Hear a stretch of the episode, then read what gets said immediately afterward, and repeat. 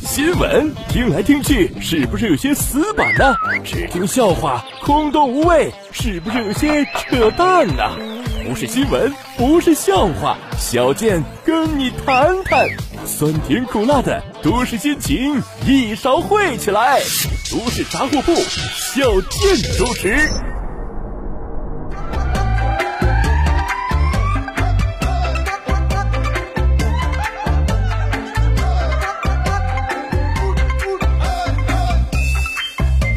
人傻嘴不甜，长得磕碜还没钱。大家好，我是小健。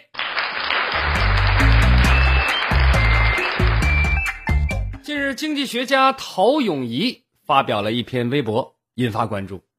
首先介绍一下这个陶永仪啊，不是一般人，北大毕业，现在就职于中国社会科学院世界经济与政治研究所，获得过很多奖啊，也出过专著。当过很多主任呐、董事长啊、总经理呀、等等啊。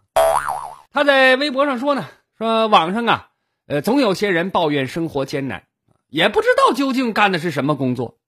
那我最近接触了一些做房屋装修和维修的工人，了解到一些情况。那比如这个瓦工啊，一天是六百元；电工一天一千元；房屋堵漏，按照所用胶水来计算，一斤一百八。我家两个地方漏雨，共用胶水三十八点五斤，一共六千九百三十块，也就干了不到两个小时。维修地暖呢，钻一个眼两千，测压一次三百，一共堵了两个地方，收费四千六，只用了两个小时。师傅一边维修啊，一边还在接下一个活，忙得不可开交。这样算起来，即使一天只接两单，也能收入接近万元，一个月就是二三十万。我和师傅聊了聊，说是已经在北京周边买了房子，老家县城也买房子了，生了两个娃，正准备生第三胎。哈，所以在中国，即使没有文凭，仅靠勤劳也可以过得有声有色。如果想就地躺平，那就不要怨天尤人了，因为这是自己的选择。很多人看完了啊，可能觉得很有道理，但小健我这个人，这不太好骗。看完这篇微博，我就感觉有点不对啊。第一个，说是工人一天赚一万，一个月二三十万，这个数让人不太敢相信啊。第二是他这个维修感觉也没多大工程啊，怎么就至于花一万多块钱吗？果然，随后有人找到了一个帖子，这个网友爆料啊，叫“白米饭食”。帖子是这么说的：说今天经历了套路骗局，是一种新型切糕啊。在五八同城的天鹅到家 APP 里预约了漏水补修啊，家里有个小阳光房，使用几年之后胶体老化，下雨的时候呢，在这个呃玻璃接缝处有一点滴水。师傅来了之后告诉我说，这费用啊是一斤胶水两百多，用几斤收几斤。呃，阳光房呢很迷你是吧？可能也不到四平方吧。我心想，可能弄完也就几百块钱，就弄吧。结果不到一个小时就完了。啊！师傅给我一算账，报价说最后一共用了快三十斤胶水，费用是六千七。我以为听错了呢，我又问他一遍：几块玻璃能堆这么多胶水吗？太离谱了！这价格，别说修补小阳光房推翻了，修一个全新的都够了。我就赶紧报警，说我被诈骗了啊！那警察来了之后，协调也很困难，因为人家这个套路啊很完善，根本就不怕。最后折价到三千块钱，总算解决了。后来在网上查了一下，有好多在五八修补防水被骗，而且得不到解决的维权帖啊。物业来处理的时候，进门马上一说就懂发生了什么。这之前都遇过同样的哈，出价比我这还离谱呢。呃，大这些律师认栽了。所以在此啊，给大家分享一下今天惨痛的经历，铭记此事。听到这儿，您应该明白了啊。弄了半天，这陶教授被骗了。不但被骗，还帮人家数钱；不但帮人家数钱，还从中生出许多感慨；不但感慨，还熬了一锅鸡汤。即使没有文凭，仅靠勤劳也可以过得有声有色。如果想就地躺平，那就不要怨天尤人，因为这是自己的选择嘛。哈哈，一个官方认证的经济学大 V 就这个水平啊。看来经济学家们平时啊，可能光研究国际国内大事了，根本他都不过日子。你用一个骗子的收入来衡量普通人，那太不公平了。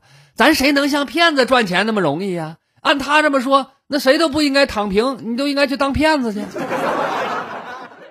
说维修工月入二三十万啊，那么大学生呢？那赚钱肯定应该更容易啊。近日秋招季来临，第一批零零后即将加入求职队伍啊，毕业了吗？那么中国青年报啊，就面向全国各地大学生发起了关于就业的调查，回收了两千七百份问卷调查，结果显示，零零后对自己进入职场之后的薪资比较乐观，超过百分之二十的大学生。预期自己毕业之后月薪过万，嗯，其中百分之八点二零的男生和百分之三点二五的女生预期自己会进入五万元俱乐部，另外百分之六十七点六五的大学生啊，这个比一半还多呢。大部分人评估啊，自己毕业十年之后将会年入百万。哎呀，很多网友看完之后就评论说：“这些大学生太幼稚了，是吧？等他们进入社会以后，现实的大嘴巴子呼他脸上，他就明白了。”那也有人发问说：“谁给他们的勇气，让他们这么自信呢？”虽然这是一句玩笑话，但这个问题呀，我倒觉得值得回答一下啊。呃，我刚才说的那个经济学家的微博啊，上面不是说吗？维修工一天一万，那你要按照这个标准的话，那大学生。你就说月薪过万，那还显然过于保守了。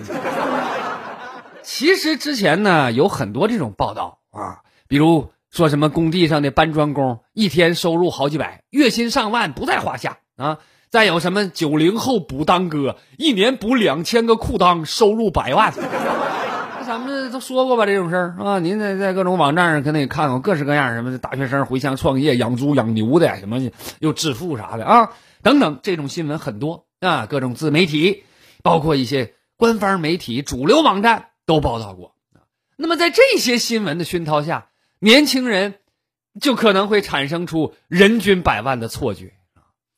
但遗憾的是，并不会有很多人能一直生活在新闻联播里，大部分人恐怕只能挣扎在都市杂货铺里。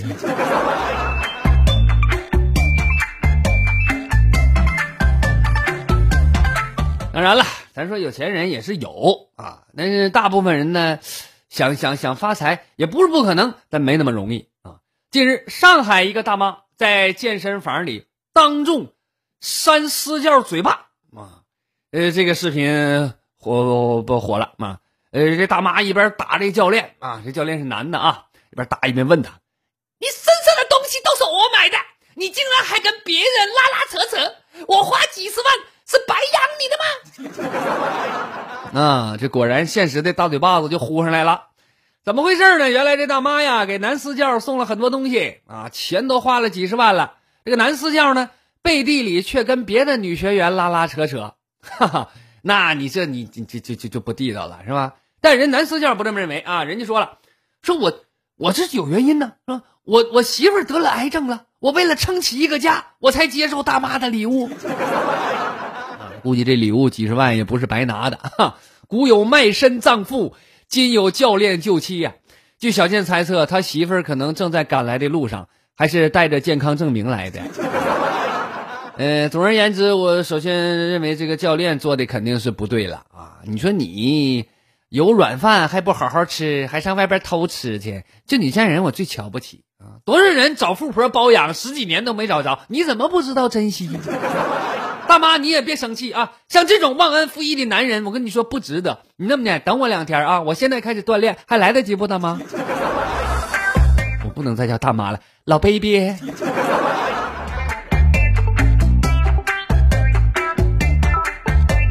这近日在贵州毕节，一男子报警说他家里着火了啊，而且是有人故意放的火，谁放的呢？他说是一只雀鸟精勾引了三个狐狸精，放火烧了他家。消防员再三确认：“是你可别扯了，真假？这男的确定、一定以及肯定，事实就是这样的，我肯定没说假话啊！”消防员这这这个只好出警赶到了现场啊。当然，可能消防员也想看看这雀鸟精和狐狸精长啥样，长这么大没见过呀。结果到了地方发现呢，这着火是真的，但肯定不是妖精放的，那纯扯淡。是这个男的酒后喝多了，自己放火烧了自己家的床。那这么说的话，我觉得这哥们说的也不全是假话，确实是妖精放的火，只不过不是雀鸟精、狐狸精，是酒精啊。哎呀，以前看到喝醉酒出事儿的，还想着劝别人说你别在外边喝了，那容易惹祸。你想喝就在家里喝吧。但现在看有些人他妈在哪喝都危险。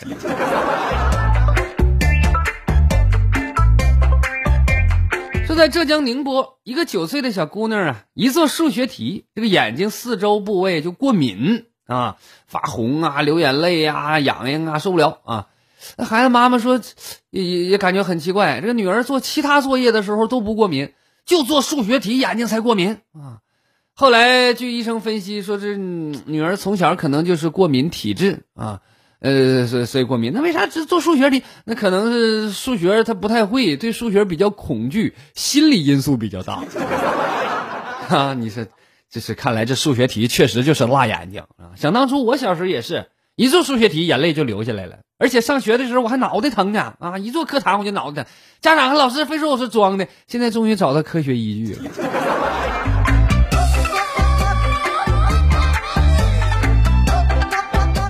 在江苏镇江，一只动物园里的骆驼跑出来了，在马路上闲逛。民警赶到以后，就发现那骆驼还逛呢啊！逛了一会儿，可能是累了，是吧？呃，骆驼朝路边一个烧烤店径直而去啊，还要进屋。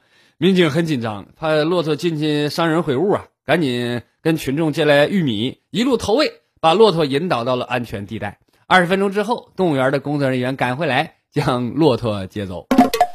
我觉得其实也不用紧张，他进烧烤店也不怕。那骆驼能有什么坏心思啊？啊，那很合理嘛。谁逛个街之后不想来顿小烧烤？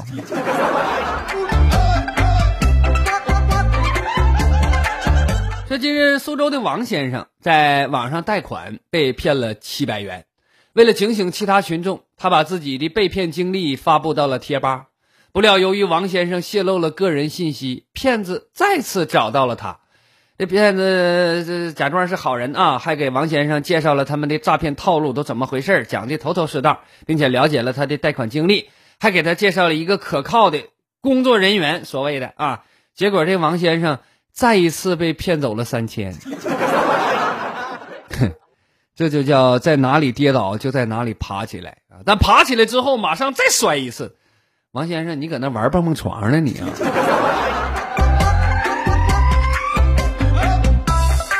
最近，上海警方抓获了一名嫌疑人刘某。刘某除了盗窃，还不止一次溜进居民家的厨房寻找食物。啊，钱也要，吃的也要。如果找不到现成的熟食，他就会根据居民家冰箱里有什么食材来现场做菜。这就叫斜杠青年啊！虽然他的职业是盗贼，但是也可以是一个厨子，就好比在游戏里比别人多一个技能。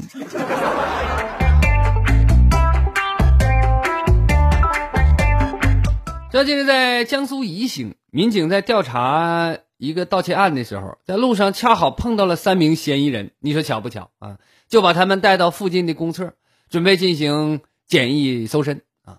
但是令民警意想不到的是，他们一进公厕就意外发现另一起盗窃案的销赃现场。当时有两伙人正在交易交易手机啊，就偷来的。随后，民警打算把这些嫌疑人呐都带回到派出所进行进一步的审查啊，因为人太多了，一个厕所也没多大地方，有点装不下了。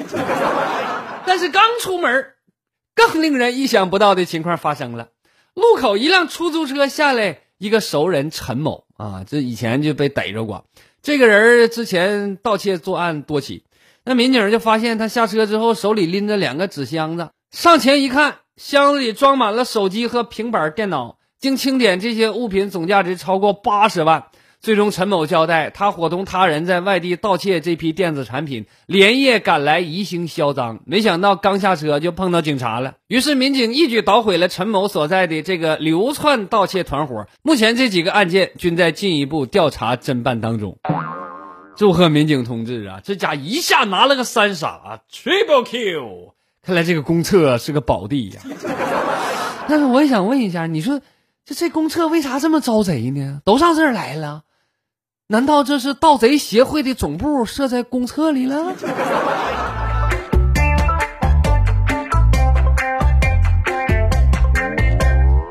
下面的时间来说几个小笑话。这舌尖上的中国啊他这个解说词啊受到很多人的追捧啊呃又叫舌尖体啊呃，什么？它是套路，其实也挺简单的。你总结一下，就是环境加人物加动作加目的加心情加意义加感慨啊。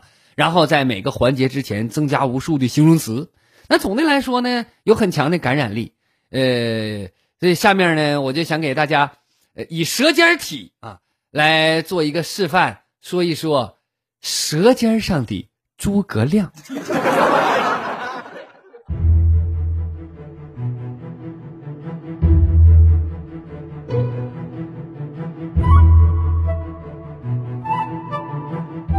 清晨的第一缕阳光，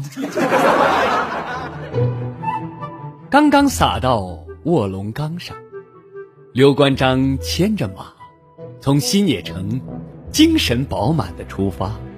他们要去求贤，这是一种古老的习俗，是诸侯在乱世中得以生存的自我保护的方式。今天刘备的目的。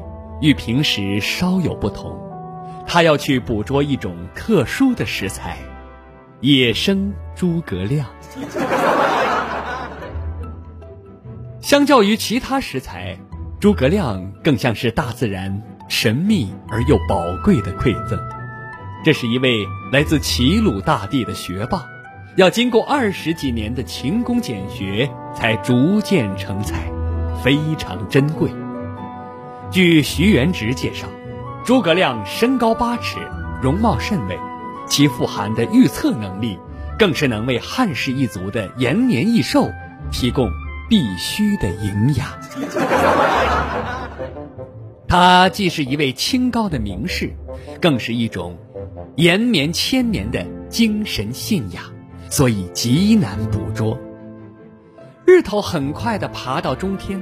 已经来过两次的关羽与张飞，略微感到有些疲惫，他们想要放弃，但只有刘备知道，诸葛亮作为名贵而且稀有的食材，并不是轻易便能在野外寻见的，所以他打算继续等待。刘备一边休息，一边试图用灵敏的嗅觉和听觉，在卧龙岗内搜寻线索。这时，屋中传来一声长吟：“大梦谁先觉？平生我自知。草堂春睡足，窗外日迟迟。”根据这个动静，具有二十年求贤经验的刘备很快锁定了方向。刘备整顿妆容，备齐礼物，开始向声音处悄然前行。这是一种枭雄的本能，也是作为主公的正常反应。他必须要为摄取野生人才学会各种技能。一个羽扇纶巾的野生诸葛亮暴露在眼前，刘备开始露出微笑，因为这预示着搞基的成功和团队的壮大。他仿佛已经看到汉室复兴的欣喜的征兆，而接下来刘备要做的。便是小心翼翼地坐在诸葛亮面前，用诚恳的态度吐露心声，然后是流泪、哀嚎、痛不欲生。这一系列熟悉的动作，足以看出刘备是一位经验丰富的求贤高手。野生诸葛亮终于被成功捕捉，今后他将迎来被刘备家养的命运。刘备拉着诸葛亮的小手。回到了新野，再向众人展示辛勤了一天的劳动成果。接下来，他必须为了获得更多的人才，不停求贤，不停捕捉，前赴后继，为了生命里那兴复汉室的使命而继续努力。舌尖上的《西游记》，清晨的。第一缕阳光，刚刚洒在山林间，灵力鬼儿便手持钢叉，从洞穴里精神饱满地迈出。他要去巡山，这是一种古老的习俗，是妖精们赖以生存的自我保护的方式。巡山的意义不仅在于一种安全的预警，更在于沿途寻找各种食材，以刺洞穴里那些仍然在安睡的同类。山野里的妖精是朴素的一族，他们信奉祖辈群居的生活方式，和谐融洽。他们的食材多数是生人、野兽，以血肉为主，靠捕捉和狩猎的原始采集方式，并不能保证每天都有新鲜和足够的食材。但妖精们并不在乎，无论丰盛或简陋。他们乐于分享每一餐的快乐。今天灵力鬼的目的与平时稍有不同，他要去采集一种特殊的食材，妖怪世界中最诱人的食材——唐僧。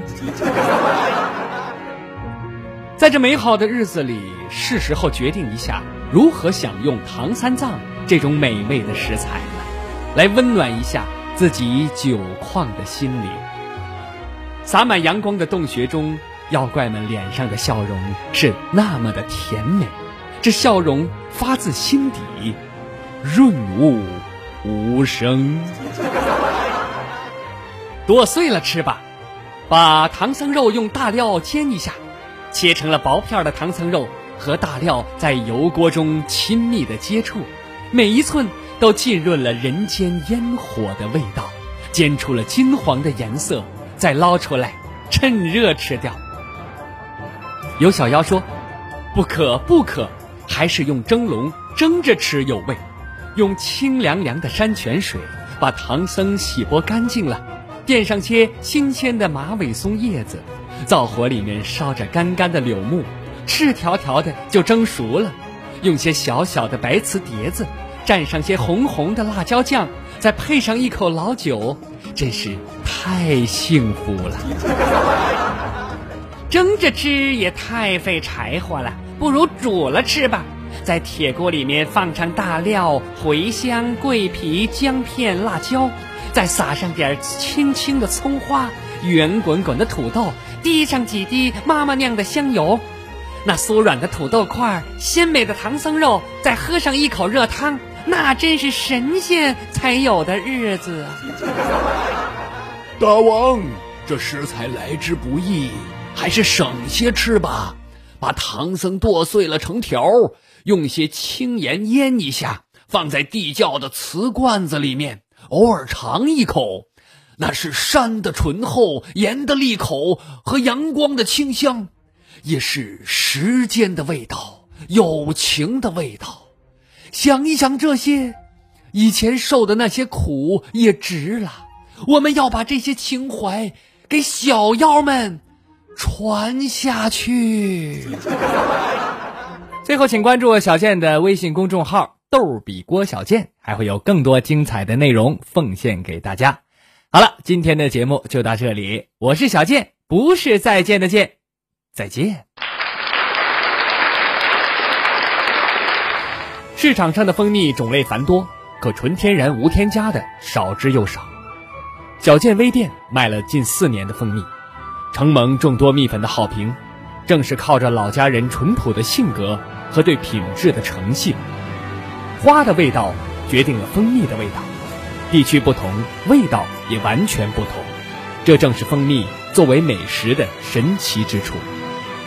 蜂蜜是靠天吃饭的行当。几十年，老家人一直从事着这项甜蜜但却艰辛的事业。